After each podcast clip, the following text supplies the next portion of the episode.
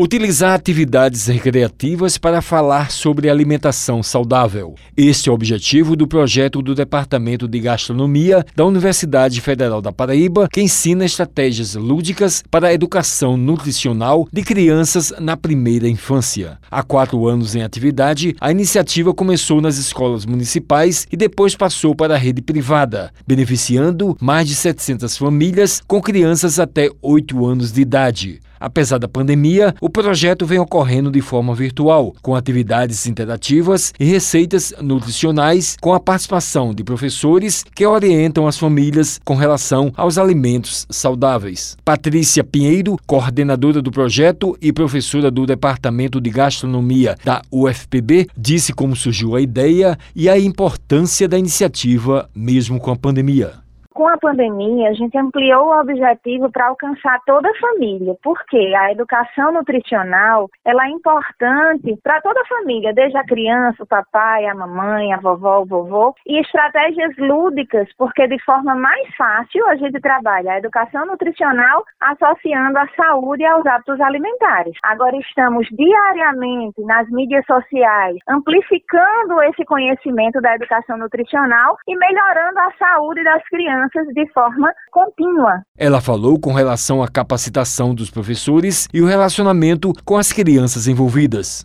Nós enxergamos que o professor, ele é uma ferramenta muito importante na disseminação desse conhecimento. Os professores estão diariamente com as crianças. Eles participam da alimentação enquanto as crianças estão na escola. Faz com que a gente tenha uma ferramenta mais forte e de atuação diária junto com essa criança e na construção de um conhecimento de uma alimentação saudável. A professora passou orientações para que as crianças tenham bons hábitos alimentares. Prestem atenção nas cores dos alimentos. Quanto mais colorida for a alimentação do seu filho, maior a variedade de nutrientes, de vitaminas. Então, eu convido a todos que quiserem conhecer um pouquinho mais desse projeto, que é Estratégias Lúdicas de Alimentação Nutricional para Crianças, nos seguir no Instagram, arroba alimentação lúdica, sem o cedilha. Wellington Sérgio, para a Rádio Tabajara, uma emissora da EPC, empresa paraibana de comunicação.